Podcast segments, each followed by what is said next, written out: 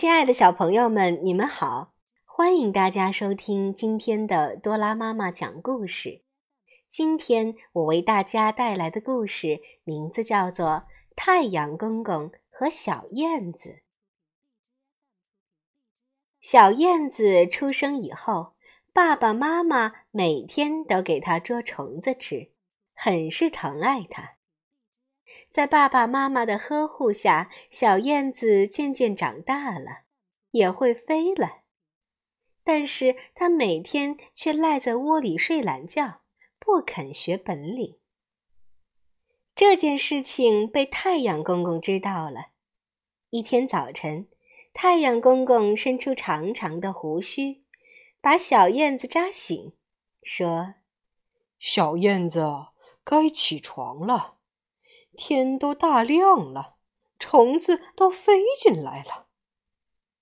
听了太阳公公的话，小燕子再也躺不住了，它一咕噜的爬起来，拍拍翅膀就飞了出去。小燕子开始在丛林里捉起了虫子，它这才发现，原来捉虫子是这么的好玩呀！从那以后。小燕子每天都早早起床，飞出去找虫子吃。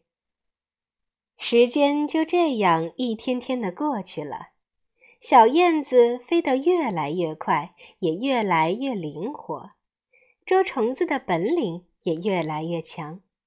什么风吹雨打，它再也不怕了。小燕子以前好懒惰呀。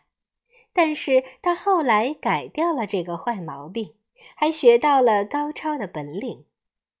小朋友们，我们有缺点并不可怕，可怕的是我们不去正视它，不去改正它。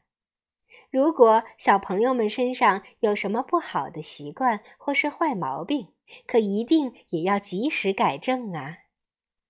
好了，今天的多拉妈妈讲故事到这里就结束了。感谢大家的收听，我们明天同一时间再见吧。